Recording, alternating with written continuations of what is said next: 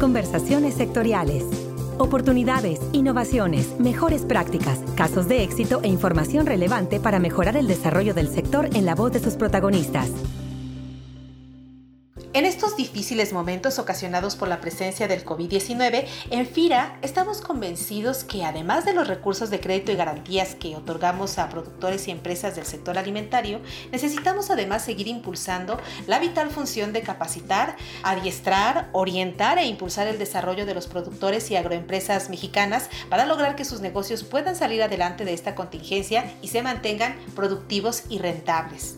Es por ello que en FIRA hemos venido innovando en el proceso tecnológico de la capacitación mediante el desarrollo de plataformas de enseñanza a distancia o aulas virtuales que en estos tiempos de pandemia han sido fundamentales para continuar la formación de agroempresarios, eh, consultores, asesores, técnicos y profesionales de empresas de servicios y organizaciones de productores. De manera que esta semana en el podcast de FIRA queremos compartirte esta charla con los creadores y administradores de nuestras aulas virtuales, una implementación realizada con la visión dirección y recursos de nuestro Centro de Desarrollo Tecnológico La Noria en San Luis Potosí.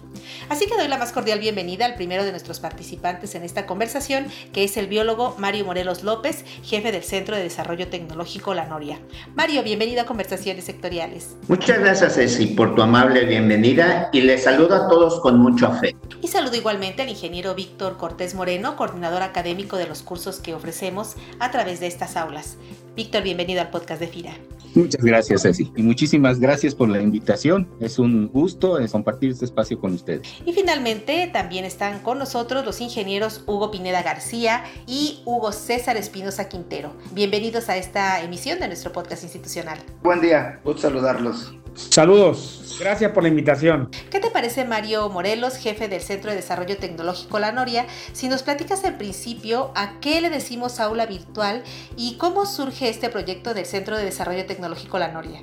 Sí, Ceci, con mucho gusto. Eh, aquí en La Noria estamos en una zona, la verdad, alejada de ciudades importantes. Entonces pensamos que una idea buena sea capacitar a, a distancia, pero en la modalidad de virtualidad para darle mayores herramientas de aprendizaje a los participantes. Y ahora con lo de la pandemia, cuando salimos al mercado que coincide, pues la verdad hemos tenido bastante demanda y mucho éxito. Un aula virtual es la evolución de lo que muchas personas conocen como capacitación en línea o distancia. Un aula virtual es mucho más, pero ¿cuál es la diferencia con la capacitación en línea? Pues que aquí no hay horarios fijos para escuchar en tiempo real a un instructor. Los cursos virtuales, Ceci, son asíncronos, es decir, que cada participante puede tomarlo en los días y horarios que más les convenga teniendo acceso a los recursos y actividades que hacen que maximicen su aprendizaje, pero siempre apoyados por uno o varios tutores, un coordinador académico y un soporte técnico. Nuestros alumnos y alumnas nunca están solos. Tiene materiales que están desarrollados para llevarlos de la mano por el conocimiento y lo guía paso a paso por todo el desarrollo del proyecto de evaluación que está desarrollando. También existe un sistema de evaluación que en parte está automatizado y cuenta con atención personalizada del tutor en sus proyectos individuales que certifica si realmente está aprendiendo el participante y le otorga la calificación que realmente se merece. Hugo Pineda asesora en el desarrollo de esta herramienta. ¿Cuáles son los retos más importantes que enfrentan tanto tutores como alumnos en estos sistemas de la capacitación a distancia? Sí, es como todo proyecto nuevo, no es fácil. Nos ha costado también aprender de las nuevas metodologías. Después de más de 20 años trabajando la instrucción presencial, ahora este proyecto nuevo de lo que es virtual, nos llevó más de dos años trabajar los materiales con sus ejercicios, tal cual si fuera presencial, para no demeritar, no bajar la calidad en lo que es lo virtual. Sin embargo, parece ser que todo lo que hemos preparado ha quedado de manera correcta los alumnos lo han aceptado, ellos lo, lo, comentan que ha sido muy amigable, aunado a que estamos de la mano constantemente, como la tecnología pues, nos facilita esto, puede ser a través en casa, en la oficina, a través de las computadoras, ahora a través de un celular, porque a veces son preguntas que tienen que tener la respuesta de inmediato, este, incluso para moverse en la misma plataforma. Se me ha hecho un reto porque es una responsabilidad muy especial, dado de que no puede quedarse con ninguna respuesta a los alumnos.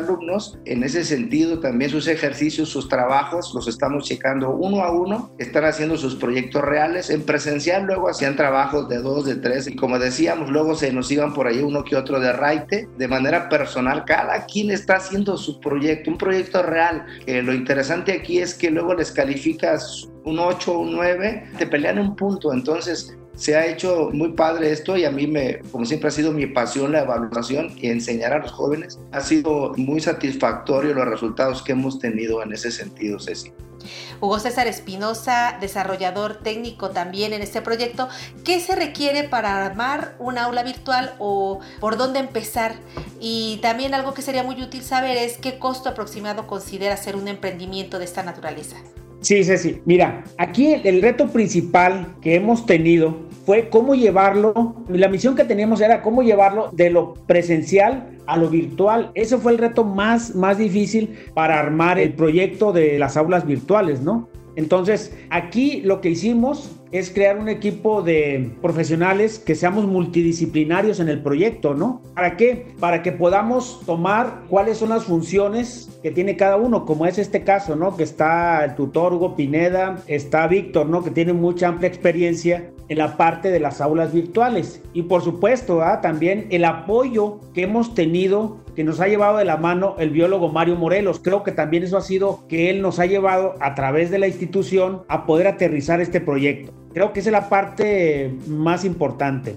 Y el otro punto fue cómo ir desarrollando los materiales paso a paso. ¿Para qué? Para que los alumnos tengan tanto la parte escrita y generamos, por ejemplo, los crucigramas, videos, toda la facilidad para que la gente pueda aprender y pueda desarrollar sus proyectos. Aquí, Ceci, hay un punto muy importante. El costo el costo que tienen las plataformas varían, por ejemplo, de 200 mil a 400 mil pesos. ¿De qué depende? Bueno, depende de la complejidad del tema que se va a desarrollar. Como ya lo comentaba Hugo Pineda, ¿no? O sea, esto traemos dos años desarrollando estos materiales. Y por otra parte, nosotros estamos trabajando de la mano con la misión institucional de FIRA para ver las nuevas tendencias que se tienen en la capacitación. Y sin embargo, ¿eh? Ceci, estamos convencidos de que esta parte que estamos invirtiendo es para que en el futuro tengamos más participantes. Y además de continuar con el compromiso que se tiene de la parte social con FIRA, ¿no? Que tenemos con ellos de más de 20 años. Y desde la parte de la coordinación académica, ingeniero Víctor Cortés Moreno, ¿qué tipo de metodología o de sistema se usa para el diseño de estas plataformas de capacitación virtual y cómo determinar cuál es el mejor sistema? Como todas las cuestiones de capacitación, Ceci, o al menos cuando se manejan bien, tienes que adaptar los materiales, los contenidos, la duración incluso del curso al perfil de los participantes. Específicamente en la capacitación virtual, nunca existe un curso igual a otro. Tienes que hacer adaptaciones, tienes que tomar muy en cuenta quiénes van a recibir ese conocimiento. Es una herramienta muy poderosa y a lo largo de los años, y ahora específicamente en este proyecto Confira, hemos visto que da muy buenos resultados si lo sabes hacer hacer. Moodle es el lenguaje que manejamos, es el lenguaje que tiene FIRA instalado en su plataforma. Tiene capacidades inmensas. Puedes desde hacer un aula muy sencilla, hacer un aula que es valga la palabra, alucinante. Puedes tener enlaces con otras páginas, videos, conferencias, chats con gente que esté en cualquier parte del mundo, pero la limitante, si es válida usar esa palabra, te la da el grupo. Si estamos hablando de productores es un nivel, si estamos hablando de técnicos es otro nivel, si estamos hablando de intermediarios financieros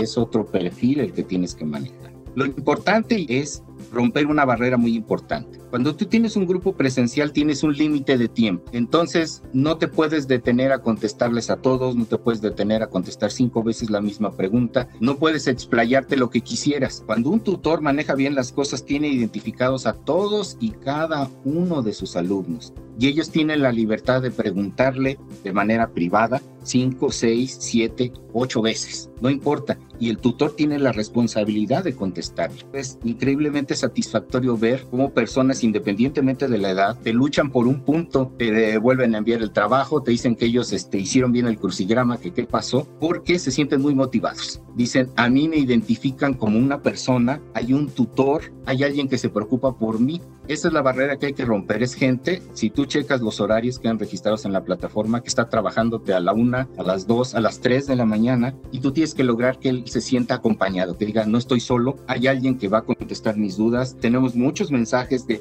muchísimas gracias, ya lo entendí. Dices, bueno, esta aula funciona. La gente está aprendiendo. Como en todos los procesos de capacitación hemos perdido gente, no te puedo decir que se gradúe el 100% de los que empiezan, pero yo creo que hablamos de un 90% de eficiencia, si lo queremos este, llamar así, y lo principal aprendieron. La gente le mete 20, 25 horas a la semana, te manda los trabajos, no una, tres, cuatro, cinco veces, participa en foros, cuando hay chats, participan, preguntan, discuten unos con otros. Entonces estamos alcanzando lo que es el máximo en las aulas virtuales, lo que se llama la construcción del conocimiento. La gente, entre todos, alumnos, tutor, coordinador, aprenden, construyen, generan ideas, este, participan, intercambian experiencias y se enriquece muchísimo.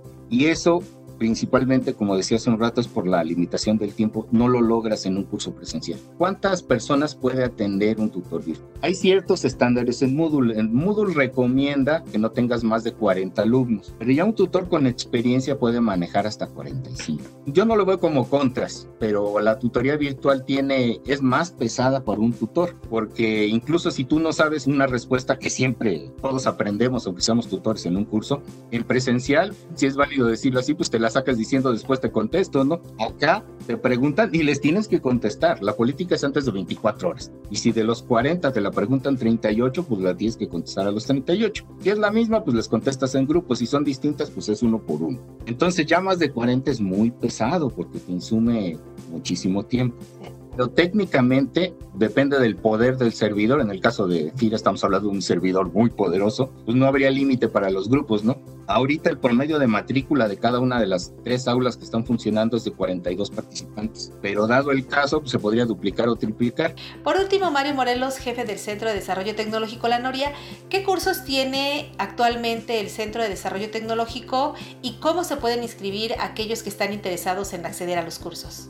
Sí, sí, mira, actualmente el CDT La Noria ofrece cursos virtuales en temas financieros. Actualmente tenemos un aula donde se impartió el curso de evaluación de proyectos ganaderos para 14 alumnos. El apoyo de las residencias estatales de FIRA en Durango y Chihuahua fue muy importante. Asimismo, tenemos tres aulas en donde actualmente estamos ofreciendo el curso Formulación y Evaluación de Proyectos de Inversión Nivel 1. También te comento que ya estamos por concluir una nueva aula virtual para el curso Formulación y Evaluación de Proyectos Nivel 2. Estamos trabajando también para ofrecer cursos técnicos. Estamos pensando en temas en donde el centro se siente fortalecido, como es la crianza de becerros hasta la media ceba.